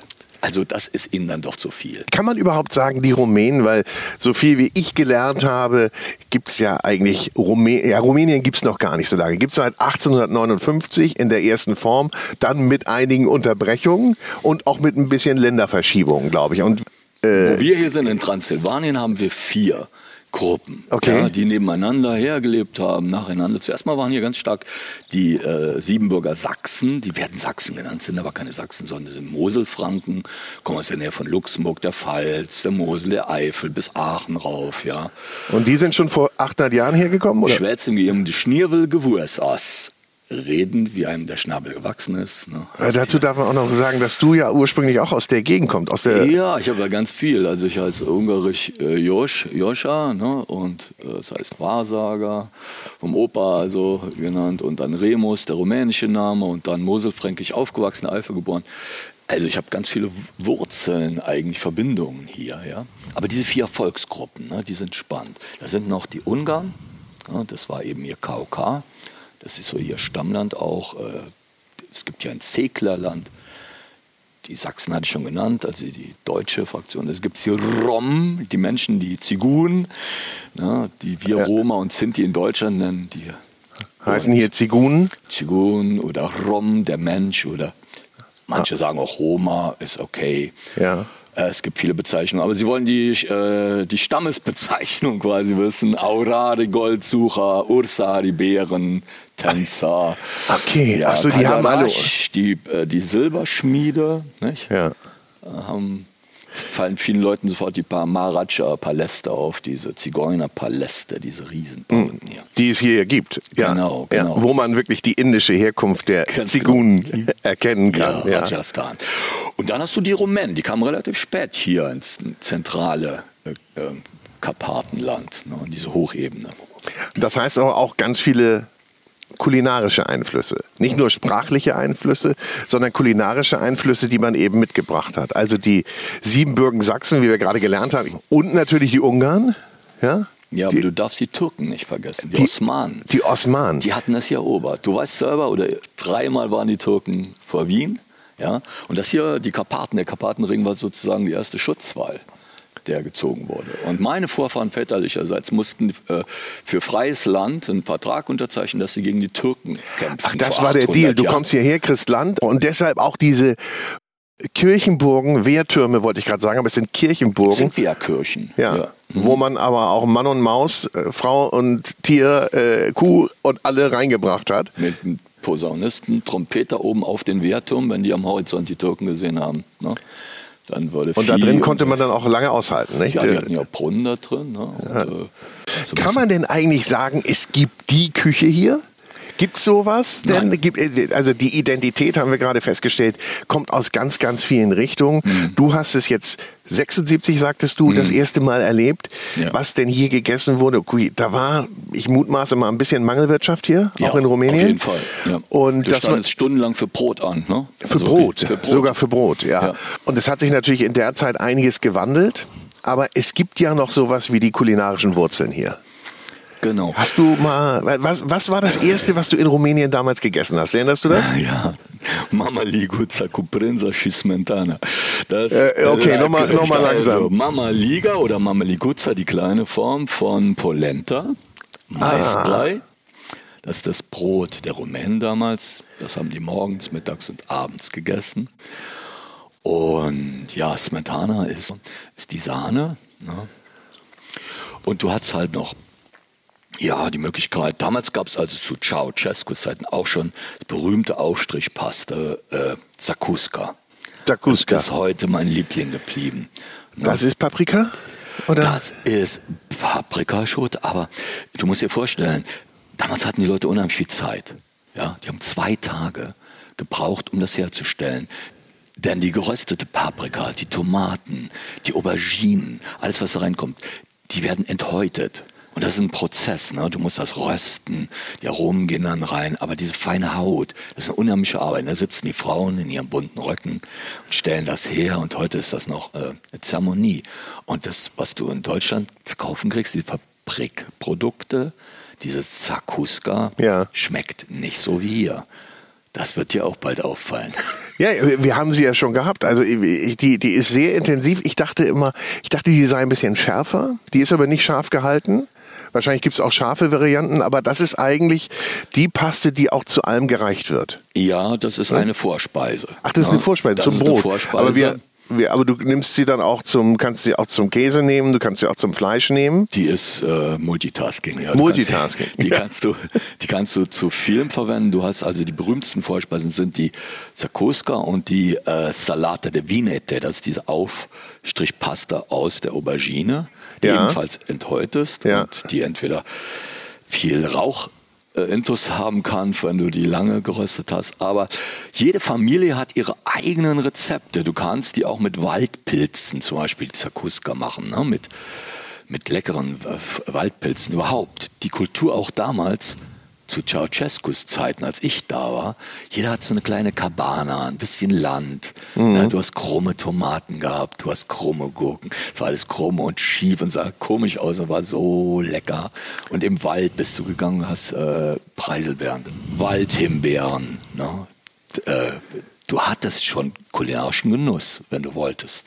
Aber sag mal, Suppe ist äh, hier Nationalgericht. Die äh, Suppe mit Sahne, mit Smetana.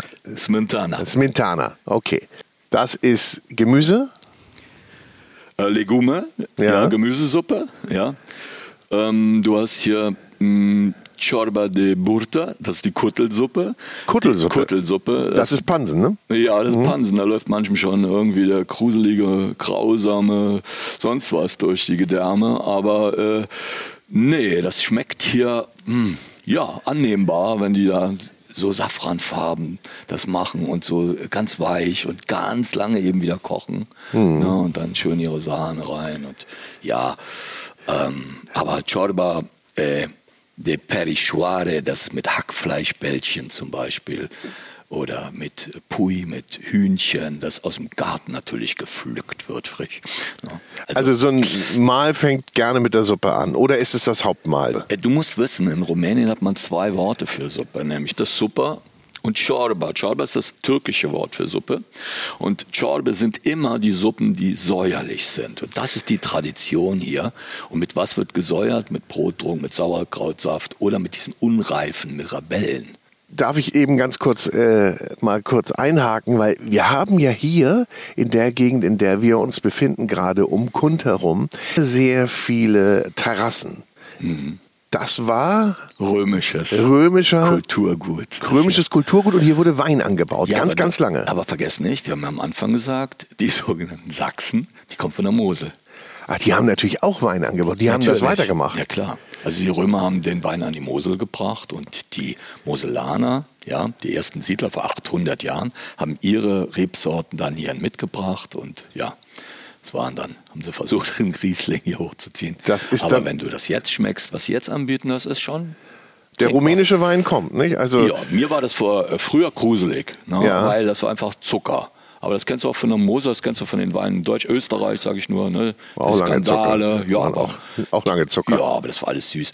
Die alte Generation liebt alle diese süßen Sachen noch und jetzt, ja, jetzt kommt langsam die Weinkultur ne, mit dem mit den trockenen Weinen dann rein. Aber heute feiert man übrigens am heutigen Tag Ja. unweit von hier in Morzna, in Meschen auf Deutsch gesagt, denn jeder Ort hat natürlich drei Namen, Drei einen Namen. deutschen, einen ungarischen, einen rumänischen. Ja. In Morzna auf Rumänisch heute ein Krautfest. Ne? Und der Krautwickel, den kenne ich von meiner Oma und es ist auch ein österreichisches Ja. Produkt, der ist manchmal in Bukowina, Österreich, groß und hier hat man die kleinen und die heißen Sarmale.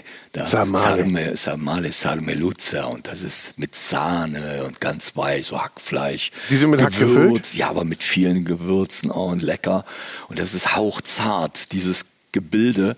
Das hat mit Kohl für mich fast nichts mehr zu tun. das ist so eher wie so, ein, wie so, so vielschichtig wie ein Blätterteig das, wahrscheinlich. das sieht aus, wie wenn du in Asien bist und kannst da durch diese Papierröllchen, weißt du? Ach so, so fein. Die, ja, total fein. Also das wickelt sich dann. Kohl siehst du natürlich hier auch an jeder Ecke. Ja, also ist natürlich jetzt auch gerade die Kohlzeit. War das Damals. denn gewünscht damals in, äh, zu Ceausescus Zeiten, dass man hier selber anbaut? Und äh, ging gar nicht anders. Ne? War, war, Das die Leute hatten ja Land. Ja. Ja. Aber ähm, die großen Produktionsbetriebe, die haben das halt äh, exportiert. Also die Leute haben teilweise wirklich gehungert. Die hatten die tollsten Sachen hier. Wenn sie die nicht heimlich irgendwo gefuttert haben, angebaut, dann wurde denen das quasi, kam dann der Verwalter vorbei und hat denen das abgenommen. Ne? Und die guten Sachen gingen dann für viel Geld, auch die Beeren und die wunderbaren Sachen. Die Leute blieben mit ihrer Mama Liga dann zu Hause sitzen. Und es gab ja noch die Süßspeisen. Die Süßspeisen, ja. Ja, ne? Da war dann der österreichische Einfluss äh, so ganz stark. Baumstriezel ist so ein Wort, das auch die Rumänen äh, kennen. Baumstritzel würde ich jetzt denken, Baumkuchen. So eine Art ist so eine. Art Baumkuchen, wird um ein Holz, ne, so gewickelt, so ein Teich und äh, ins Feuer gehalten, aber äh, außen karamellisiert das, weil man was drauf streut. Ne? Also Ich würde mal sagen Zucker. Zucker. Und heute macht man auch ein bisschen Unsinn noch drauf, wie Nüsse und Mohn und alles mögliche. Aber der Ursprung, und das kommt eben von Österreich-Ungarn, der Baumstriezel. Ne? Und, und Nusskuchen, äh, Kosonak Kunuc, ne? das ist da ist Einfluss deutlich. Österreich war da, ist ja, ist ja auch Ja. Süßwaren. Ja, ja, natürlich. Da ist der, der, ist der Einfluss natürlich da. Und in Fleischrichtung, also man sieht ja hier extrem viele Schafe. Mhm. Äh, wird ja auch viel Schafsmilch verarbeitet. Ähm, Balkan nennen das die meisten hier, das lieben die hier gar nicht, aber du hast hier diese Mietsch, Mietsch, sagen Ja. sie, und das sind Cevapcici. Ne? Die sind natürlich dann ein bisschen anders als im ehemaligen ja, ähm, Jugoslawien, in Kroatien. So. Aber du hast hier diese Mietsch. Fleisch wird hier in allen möglichen Formen natürlich äh, verarbeitet. wenn du da sagst, ich komme jetzt hierher und das Erste, was ich essen möchte, was wäre das? Was würdest du auch je- jedem raten, der hier ins Land kommt, was sollte man probieren als erstes, um so einen kulinarischen Eindruck zu haben? Also die Krautwickel sind sicherlich ein Muss, kriegt man aber nicht überall. Nicht? Was du als erstes essen solltest, das hast du mich gefragt. Und ich würde jedem empfehlen, was ganz Einfaches zu nehmen, nämlich in, in diesem, die, das Authentische liegt hier einfach in einem ganz schlichten, einfachen, bodenständigen Essen wie einer Gemüsesuppe. Und ich sag mal so, ich habe als Autor, der ich sehr viele Länder bereist habe, fast 30 Bücher gemacht habe, noch nie so eine gute Ciorba de Legume gegessen wie hier. Eine Gemüsesuppe, ganz einfach. Was da drin ist, ob es hier mal ein bisschen Liebstöckel oder Dill oder äh, Kräuter aus Gartenkräuter, die Aromenvielfalt. Du staunst einfach, wie, als wenn du in deine erste richtige Tomate weißt. Da sind natürlich Tomaten drin, die die kannst du überhaupt nicht vergleichen, diese Geschmäcker und Aromen. Mhm. Und du kriegst dazu der Gemüsesuppe, ja, kriegst du also eine, eine Sahne zum Würzen und eine Ardeiute, das ist so eine äh, Peperona Chili, äh, eine grüne Schote, die innen drin sehr scharf ist und kannst damit variieren, nachwürzen. Man würzt dann lieber selber nach. Genau. Aber ich finde das spannend, was du sagst, weil es ist ja im Grunde genommen ist das Geschmackvolle in diesem, in der Einfachheit. In der Einfachheit, im Authentischen. Und es geht wieder darum, dass du beste Produkte, also Grundprodukte verarbeitest. Ja. Und die ähm, hast du natürlich hier, äh, wie wir das eben gesagt haben, weil vieles natürlich in den eigenen Garten gezogen wird. Und aber Boris, wenn du jetzt im Podcast, hier im Food Podcast, ja. ja, Leute hast, sag mal ganz ehrlich, wie viele davon im Westen, die du interviewst, haben Zeit? Sagen wir mal ein oder zwei Tage Zeit, um ein Gericht herzustellen. Ja, wenig. Ist denn deine Hoffnung, dass diese Tradition bleibt und dass die Menschen das wiederentdecken? Ja. Ja? Ja. Es ist eine, gerade eine Tendenz, dass die Sachsen, es werden ja immer nach Siebenbürger Sachsen, die nach Deutschland ausgewandert sind. Da war auch vor kurzem jetzt ein Artikel, dass die zurückkommen und da ist wirklich was dran. Wenn du in ein bestimmtes Alter kommst, dann willst du wieder den Geschmack deiner Kindheit haben und den findest du hier und dann gehst du hin und besorgst dir die alten Sorten, die alten Samen, baust das hier an und es experimentieren auch junge Leute aus Bukarest oder wo wir halt auch zusammen schon waren, bei einer Familie, die aus Kronstadt, aus Braschow kam, ein Mann und eine Frau, die lernen sich auf dem Kreuzfahrtschiff kennen und sagen, Tolle wir wollen Geschichte. ganz viele Kinder machen und ganz viele Wasserbüffel haben. Nicht? Und das ist doch die irre Geschichte, die wir erlebt haben. Und den Käse haben wir probiert, den, und das äh, ist ein, unglaublich. Ein fantastischer Käse und, und selbst der Kaffee, den wir getrunken haben, natürlich unten mit Kaffeesatz drin. Und dazu die Büffelmilch. Äh, der Kaffee schmeckt ganz anders. Cremoso. Ja. Er schmeckt total anders. Ja. Und keiner damals oder jetzt hat in Rumänien auf der Rechnung Wasser, Büffel, Vanille, Eis. Das hatten wir auch. Also es gibt hier kleine kulinarische Pflänzchen, die auch so Abstrahlung haben. Wir haben auch natürlich äh, Jim getroffen, der aus, der aus Schottland, Schottland kommt ja. und hier die äh, alte Rezepte auch äh, benutzt von den äh, Siebenbürger Sachsen. Ja. ja?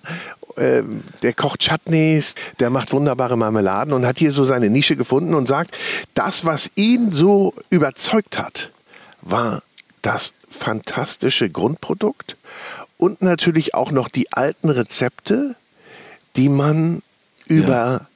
Generationen mitgeschleppt hat. Aber Boris, die bringen natürlich, ja, die, Boris, die bringen auch neue in, Influencer, hätte ich schon fast gesagt. Die bringen also natürlich auch neue ja. mit. Also hier gibt es hier ganz in der Nähe jemanden, ne? der Erich, der hat zum Beispiel, der macht eine Produktlinie gerade, auch ein Sachse, der schon lange hier lebt, der hat jetzt schwarzen fermentierten Knoblauch, ja, ähm, eingelegt in Honig. Du hast also Honig, Miel und hast Usteroi. Und Usteroi, also Knoblauch, ist natürlich, wenn du an Transsilvanien denkst, ne, du denkst dir, du nimmst eine Knoblauchzehe oder eine Girlande gleich, die du am Straßenrand Sicherheitshalber immer dabei haben. Immer sicherheitshalber gegen die Vampire oder so damit. Aber ist natürlich Quatsch. Aber der Knoblauch spielt eine Rolle und man experimentiert, jetzt wie Erich hier zum Beispiel, äh, mit diesem Usteroi, dem Fermentierten, der ganz schwarz wird. Und ich finde das spannend ne, was Neues kommt. Aber also es wird viel ausprobiert, wiederentdeckt jo. und es ist auf jeden Fall eine Region zum, zum, ist eine Region zum Entdecken. Was mich hier absolut beeindruckt, ist einmal die Tradition, die Historie. Dann hat man aber auch das Gefühl, hier ist die Zeit stehen geblieben, teils. Teils auch so, dass man sagt, oh, das ist ja auch verlassen hier. Mhm. Und das ist ja auch tatsächlich so. Es sind ja viele gegangen. Auch hier werden die Dörfer natürlich nicht, werden eher leerer als voller. Wir hoffen, dass es natürlich da auch eine Rückkehr gibt. Aber es hat so etwas, ähm, ich komischerweise, ich fühle mich hier irgendwie heimisch. Ich weiß nicht warum. Toll, also du, du ja, sagst. du fühlst, ja, ne, du hast ich deine. Ich muss immer grinsen, wenn du das jetzt sagst. Find, das ist eine Entdeckung, ne? weil ich habe natürlich Bücher geschrieben, hier Gebrauchsanweisung für Australien ist jetzt gerade wieder erschienen, die Gebrauchsanweisung für Neuseeland und ich frage mich als Autor, warum muss man eigentlich um die halbe oder ganze Welt reisen? Ja, muss eher das, wenn das Glück so nah liegt. Gibt doch auch mal eine Antwort dann. Zwei Flugstunden. Ja. von Deutschland, Ja. nach Hermannstadt, nach Sibiu. Und du bist quasi im Herzen von einem wunder, wunderschönen Land, Siebenbürgen, Transsilvanien, wo du Dinge entdecken kannst, ja, die du nicht erwartet hättest. Und ich weiß gar nicht, ob ich das gut finde, wenn hier so viel mehr Menschen hinreisen. Erinnerst du dich, als wir einen Töpfer besucht haben, den Marinell? Ja. In Keicht, Ja. ne, mit dem wunderbaren Turm. Und ich habe ihm gesagt, ja klar, du kommst jetzt in dieses Buch rein. Und er sagte, oh bitte, bring mir nicht so viel Touristen. Ich will ja meine Ruhe haben. Das, der, Ist ja das war auch eine, eine tolle Geschichte. Äh, Der macht wunderbare Keramik, hat eine alte ähm, Tradition wieder aufleben lassen, wollen wir jetzt gar nicht weiter vertiefen. Auf jeden Fall Die war Kratztechnik. die Kratztechnik. Auf jeden Fall war er dafür in London und hat das in London gelernt und war dann dankbar, dass er dieser, dieser Metropole wieder entfliehen konnte und sitzt jetzt da in Kreischt. Und wir haben ihn dann gefragt, können wir denn deine Produkte kaufen hier? Also wirklich wunderschöne Teller. Also ich würde, wenn, hätte ich ein Restaurant, würde ich ihm beauftragen und sagen, mach mir bitte mein gesamtes Geschirr. Und wir hätten auch gerne was mitgenommen. Und er sagte, ja, ich habe hier keinen Laden. Ich mache das, wofür ich beauftragt werde. Ja, und da hinten im Ort ist noch ein Laden. Da kannst du das auch kaufen. Er hat uns nicht mal beschrieben, wo der Laden ist. Also, Ja, wie er mit seinen Fingern dann die Vase da hochzog und sagte, das ist eine er- erotische Arbeit, sinnliche Arbeit. Fand ja. ich auch ganz toll, weil er sagte ja, ähm, ich weiß auch gar nicht, was es wird. Nicht? Und sagt, it's in the flow, ja, Genau, let it ja, flow. flow. Wollen wir den Namen nochmal sagen? Marinel Gjörfi heißt er. Ja. Man kann ihn googeln, Facebook finden und äh, ist ein ganz lieber Mensch. Und ähm, du hast ja gesehen, ihr habt gesehen, dass ich auf der Suche bin nach so authentischen Menschen, lieber zu Familien gehe und nicht so große Produktionsstätten hier suche, sondern so die kleinen Geheimnisse. Und du musst die Trampelpfade hier verlassen, wo die ganzen Touris halt Ja, treten. Ja, das- das- Ein Sidestep, hast du gestern gesehen in Keicht, weg von dieser Burg. Ja, man muss in die Gasse. Seitenstraße. Das muss man aber immer machen, finde ich, oder? Man muss, das Restaurant auf dem Marktplatz kann gut sein, Ja, kann gut ja, sein, ja. aber äh, frag lieber einmal nach. Ja. Jetzt haben wir die, über die Gaumenfreuden gesprochen. Also, ach, da hast du mir auch noch erzählt, da gibt es auch einen ganz tollen Begriff für, nicht? Für, Ja. Der Gaumen heißt auf Rumänisch Cerul Gurului, der Himmel des Mundes. Also der Mund wird von einem Himmel bedeckt und das ist der Daumen. Das finde ich also schon unglaublich schön. Und ich wollte dir noch was sagen, was ich auf gar keinen Fall vergessen darf. Wir haben darüber gesprochen, wie viel Zeit die sich hier nehmen Ja. und immer genommen haben. Was passiert denn jetzt, wenn ein Unternehmen wie Maggi hierher kommt und Tütensuppen anbietet? Du hast hier die besten Suppen der Welt. Triffst auf eine Kultur und in Bukarest beginnen die Leute schneller zu leben und die dachten, Mensch, jetzt bringen wir die Tütensuppen rein und machen eine Werbeaktion. Leute, wenn ihr zehn Tütensuppen kauft und Ja. eine davon in euer Fenster stellt, Maggi, das Herz, ja, das rote Herz, ja, und wir kommen rein und ihr habt alle zehn noch, dann kriegt ihr 10.000 Euro. So. Und was war die Aktion? Die Bukarester sind hingegangen und haben das Symbol verändert und haben das Maggi-Herz und dann stand drüber ganz groß 1000 Funktionen, fuck off Maggi. okay, Maggi hat hier keinen großen Tütensuppen. Nee, die haben keinen keinen Fuß in die großen Tür bekommen. Nee. Also Suppen nicht, aber andere, andere Produkte schon. Inzwischen leider ja. Die Andere- Großstädter gehen anders Ja. mit den Sachen. um. Aber es ist ja wie überall, glaube ich. Also die Großstädte haben eine andere Entwicklung als das Land. Und äh, um ein Land komplett zu erfahren, muss man, muss man beides bereisen. So wie wir hier am, ja, am Fuße der Karpaten sitzen. Es kann dir alles Mögliche passieren. Wenn du nicht hier landest, dann landest du an einem großen Hotel am Straßenrand, bist müde vom Fahren, gehst rein und kriegst ein wunderschönes Zimmer. Und was ist da? Abends eine Hochzeit. Drei Tage essen und feiern die und tanzen die durch, Tag und Nacht, und laden dich, wenn du runtergehst und dich beschweren willst, wie mir passiert. Bitte, kann ich nicht ruhig sein? Kannst du nicht so in eine Hochzeitsgesellschaft reingehen und bitten, dass sie ruhig sind? Wirst du eingeladen. Reist du eigentlich immer alleine? Ja. Ja? Liebend gerne. Das ja. ist auch ein, also gerade wenn du auf Recherchetour bist, ist das natürlich einfacher für dich. Ja. Du musst auf niemanden Rücksicht nehmen und kannst dich treiben lassen und kannst dann natürlich auch die Seitenstraßen und Seitenwege nehmen. Der Weg hierher, zum Beispiel in den Ort Kund, der äh, deutsch Reisdorf heißt, Mhm. ähm, ist nicht asphaltiert. ist nicht Und asphaltiert. es gibt drei zum Beispiel, die ich äh, dir jetzt nennen kann. Drei bedeutende Wege. Ja, zum Grafen Tibor Kalnocki hinten, ja, Miklos war. Das ist ein Graf im Osten Transsilvaniens, ein Ungar. Es gibt ja ungarische Fürsten und Grafen noch. Ja. Ne? Aber die sind alle bodenständig und ganz lieb und machen tolle Dinge. Die asphaltieren auch ihre Wege nicht. Oder Hermann und Katharina Kurmes in Margur, da oben auf dem Berg, ja, in den Karpaten. Da die Strecke bitte nicht asphaltieren, weil da rauschen die Instant-Touristen durch. Ja. Oder hier halt schlimmstenfalls die Lastwagen. Das will man halt nicht. Also, wer hier die Paradiese erreichen will, muss eine Hoppelpiste in Kauf nehmen. Und ich habe das in meinen Büchern Kratertango genannt. Man tanzt ein Kratertango. Und man muss auch einfach teilweise ja eine Spürnase dafür haben, ne? wie man reist, wo man, wo man innehält. Äh, Habe ich vorgestern geahnt, ja, dass ich dich hier treffe. Man muss auch einfach Glück haben, die richtigen Leute zu treffen, die dann wieder die richtigen Tipps geben.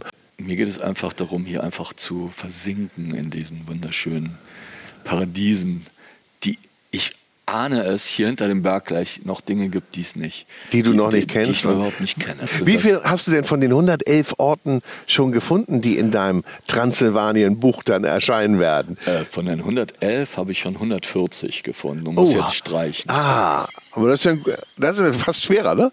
Das ist, Das ist fast schwerer als- wahnsinnig schwer. als wenn du sagen Nee, würdest- da blutet dir das Herz Ja. als Autor immer wieder. Wen wirfst du raus? ne? Ja.